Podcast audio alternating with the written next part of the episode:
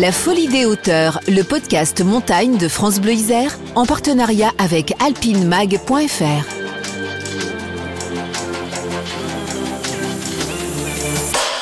Aujourd'hui, une question. La fidélité et l'amitié s'éteignent-elles avec la mort? Eh bien non. Voici l'histoire d'un homme qui va attendre 43 ans avant qu'un glacier des écrins ne lui rende la dépouille de son ami. Jean-François avait disparu lors d'une course en montagne en 1976. Il avait 20 ans. Son ami Michel s'est toujours dit qu'un jour, il le retrouverait. Voici l'histoire d'une promesse gravée dans la glace.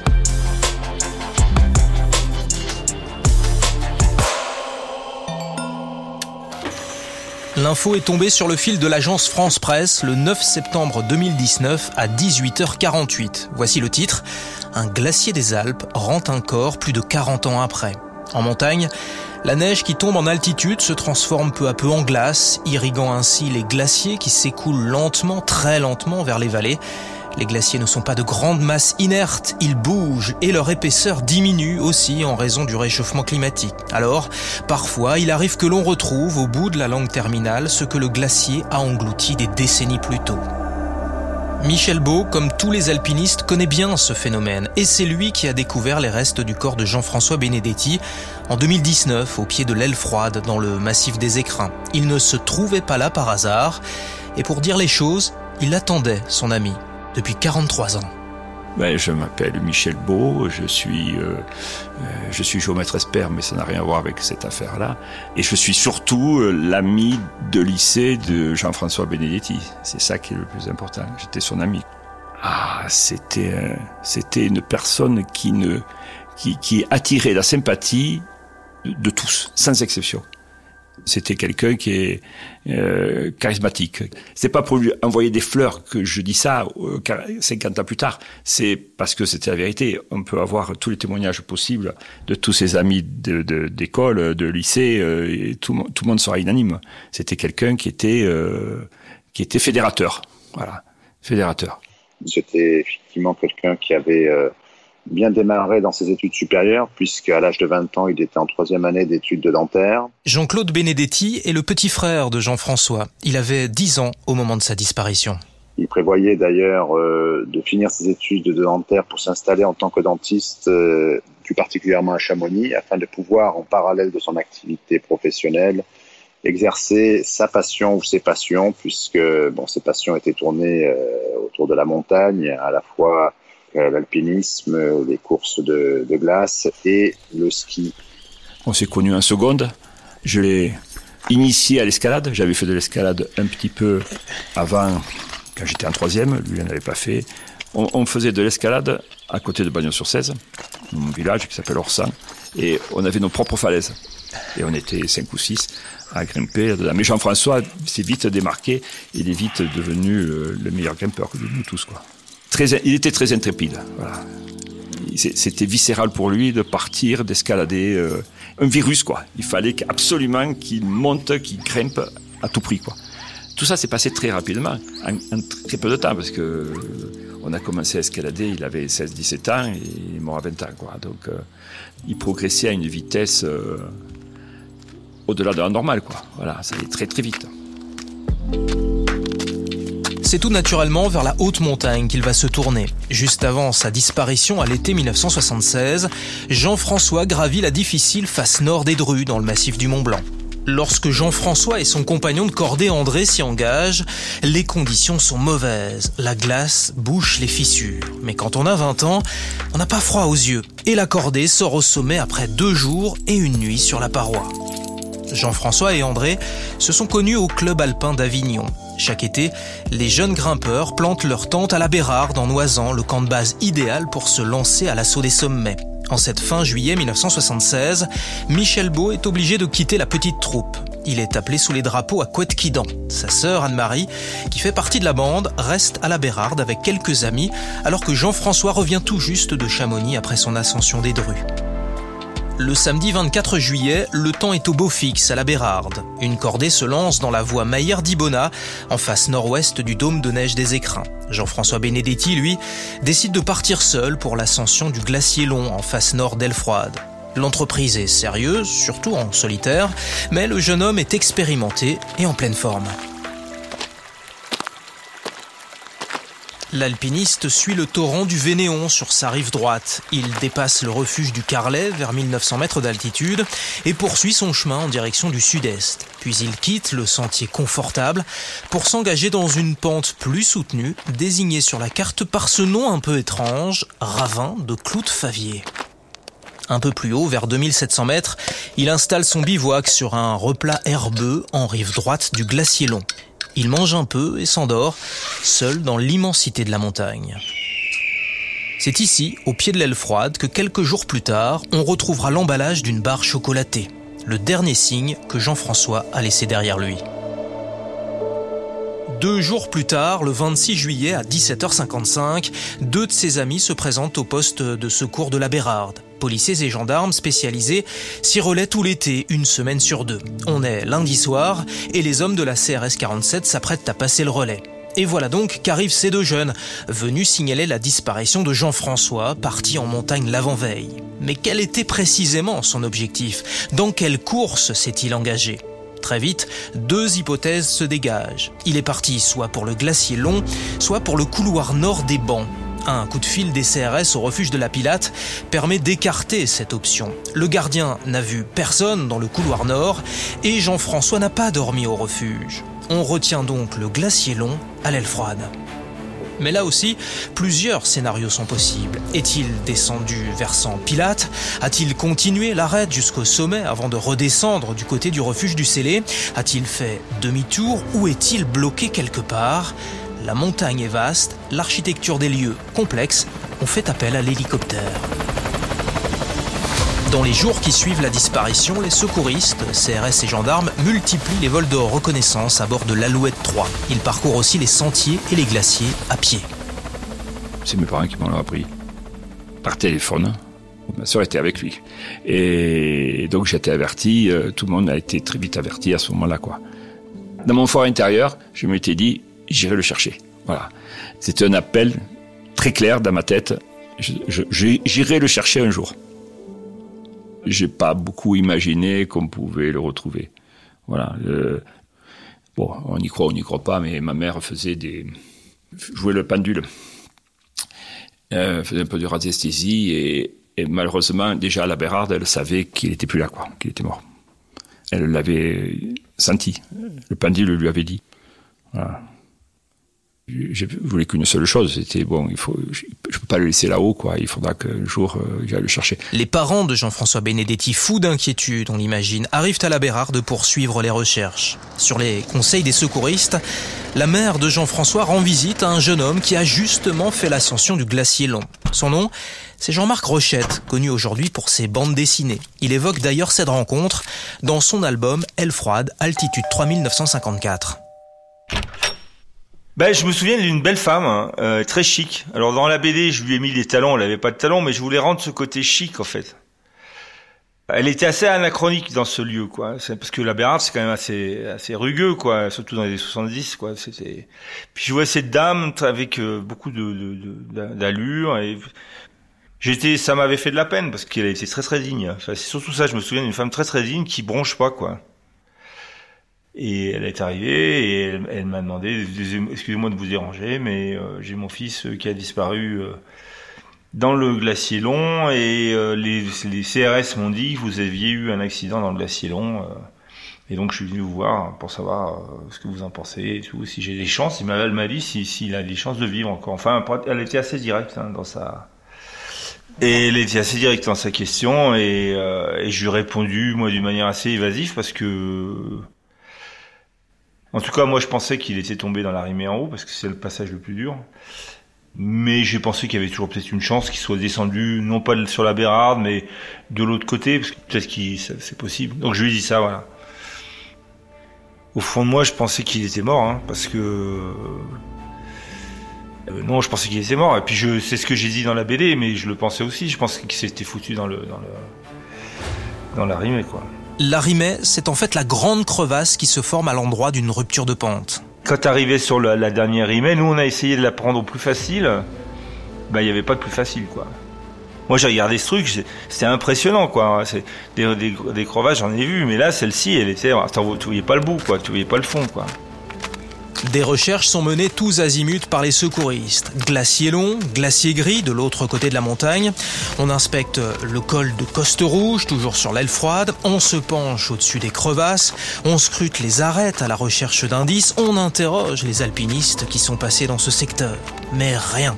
Le vendredi 6 août 1976, 11 jours après le signalement de la disparition, les CRS en poste à la Bérarde écrivent sur la main courante 15h30.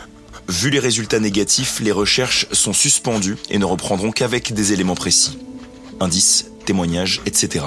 C'est la fin des recherches actives, mais les secouristes continueront encore pendant plusieurs semaines à prospecter les lieux. Dans les années qui ont suivi, il s'est pas passé grand-chose, mais j'avais le fil conducteur de me dire un jour j'irai.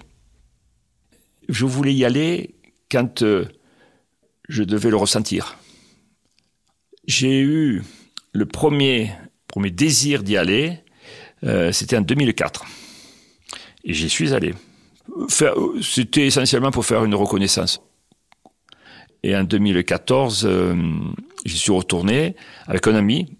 On est allé jusqu'au pied du glacier et c'est en commençant à redescendre que j'ai vu une sorte de sac plastique euh, rouge rangé. Euh, je me dis bon, c'est une poubelle quoi, un truc que, quelqu'un a jeté. J'ai failli le laisser.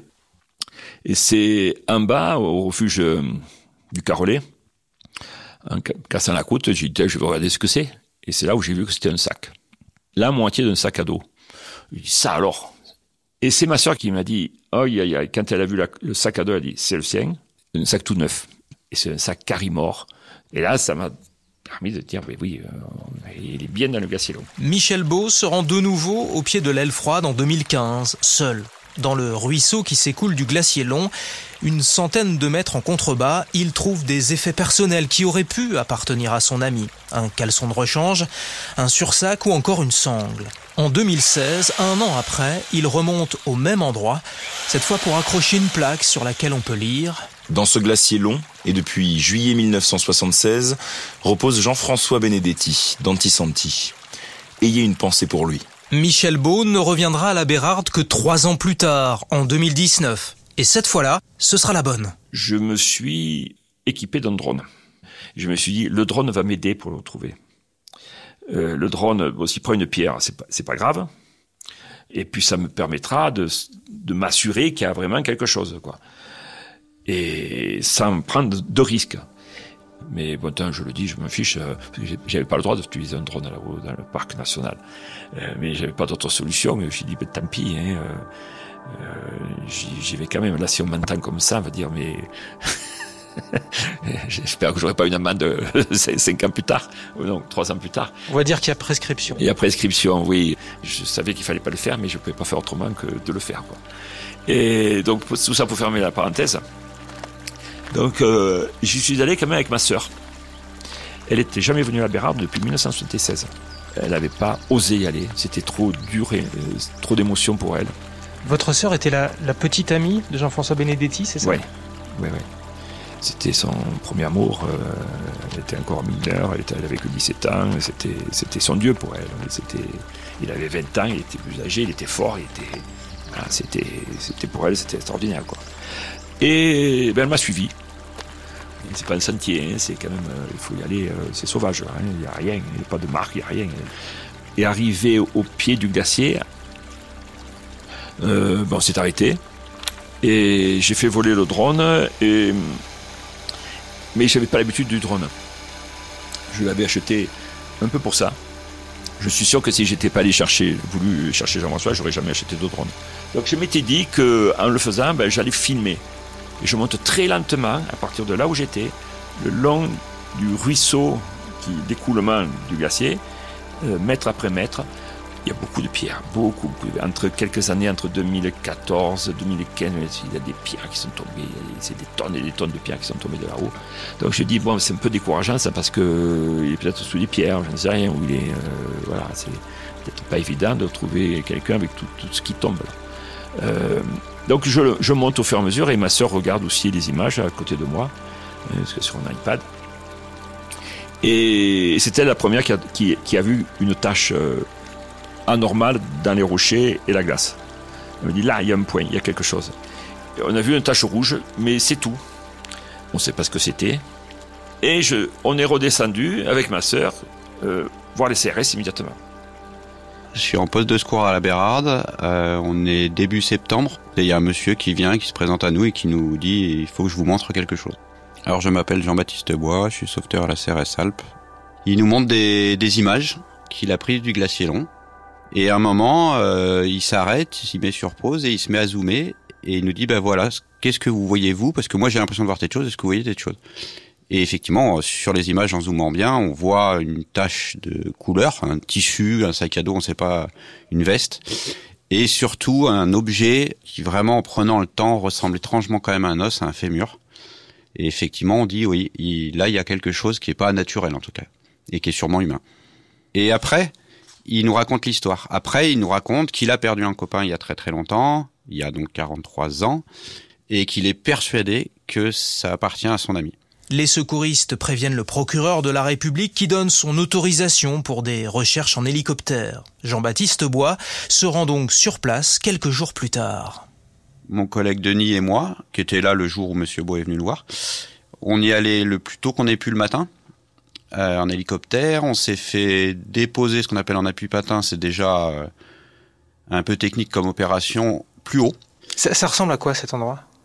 Euh, C'est pas très beau. Nous, on, on, y allait fin d'été. C'est de la glace noire, vitrifiée.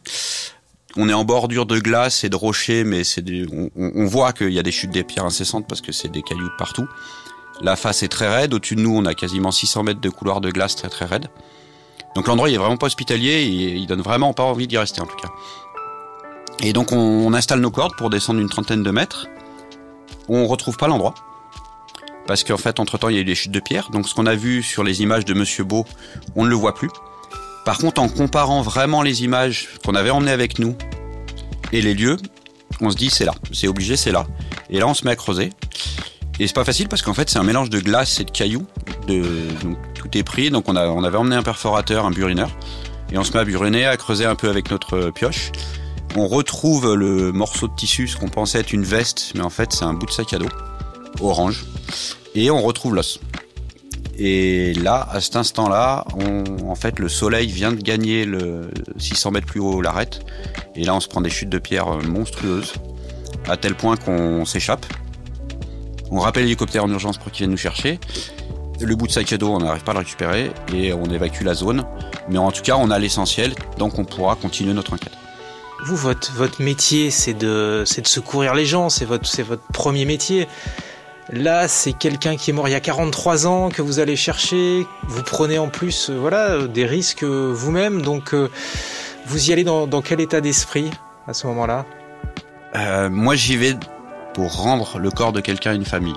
Et ça résonne avec votre histoire personnelle Et ça résonne complètement avec mon histoire personnelle. J'ai vécu euh, exactement la même chose dans ma famille euh, pour le petit frère de mon papa. C'était avant que je naisse, mais moi j'ai toujours connu cette histoire et on l'a retrouvée 40 ans après. Il faut maintenant avoir la certitude qu'il s'agit bien de Jean-François Benedetti. Alors on compare l'ADN du fragment de corps retrouvé sur le glacier avec celui de son frère. Et ça match. L'obstination de Michel Beau a enfin payé. Écoutez, pour moi, c'est une démarche qui est admirable, effectivement. Bon, Michel n'a cessé de, de, penser que le corps de Jean-François était dans la zone où il a été retrouvé, euh, et donc c'est effectivement euh, une démarche qui, qui force le, le respect, et, et, nous admirons effectivement cette, cette euh, démarche amicale et qui permet aussi à, à, à, Michel finalement de, je dirais, de mettre point final à, à cette euh, à cette relation amicale et à cet événement dramatique qui s'est produit euh, durant l'été 1976. Encore une fois, une grande émotion, enfin pour moi en tout cas, un rappel de la douleur et après effectivement euh, la possibilité de, de, de permettre à, à Jean-François de reposer en paix auprès de ses parents. Plus de quatre décennies après la disparition en montagne de Jean-François Benedetti, voilà donc le dossier enfin refermé. Ce qui est très étonnant, c'est que quand je me mets à chercher un peu dans nos archives, vous imaginez 43 ans, euh, si c'est compliqué, Euh, je me rends quand même dans notre cave où on a nos archives, je trouve rien. Et à un moment, au sommet d'une étagère, je trouve deux cahiers d'écoliers.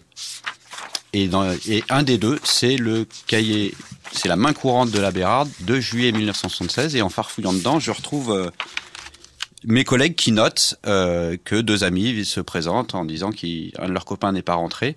Et le plus marquant, c'est que dans la marge, il y a marqué à suivre. Et ben, à suivre, on a suivi. 43 ans après, mais on a fini par suivre euh, ce dossier. Il fallait que je le retrouve. Euh... c'est quelque chose de c'est de mystique pour moi. Il y a quelque chose. J'explique pas. Hein, je j'aimerais comprendre. J'aimerais aller plus loin dans cette réflexion, comprendre pourquoi, qu'est-ce qui se passe, c'est quoi la vie après la mort, qu'est-ce qui se passe, qu'est-ce qu'on fait ici, quoi, et, et, où on va après. Voilà.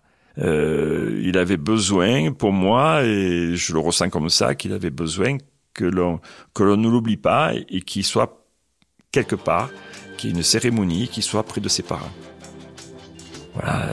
Et donc je me dis, c'est très bien, ouais. Et je pense que c'est c'est très bien pour lui. Voilà.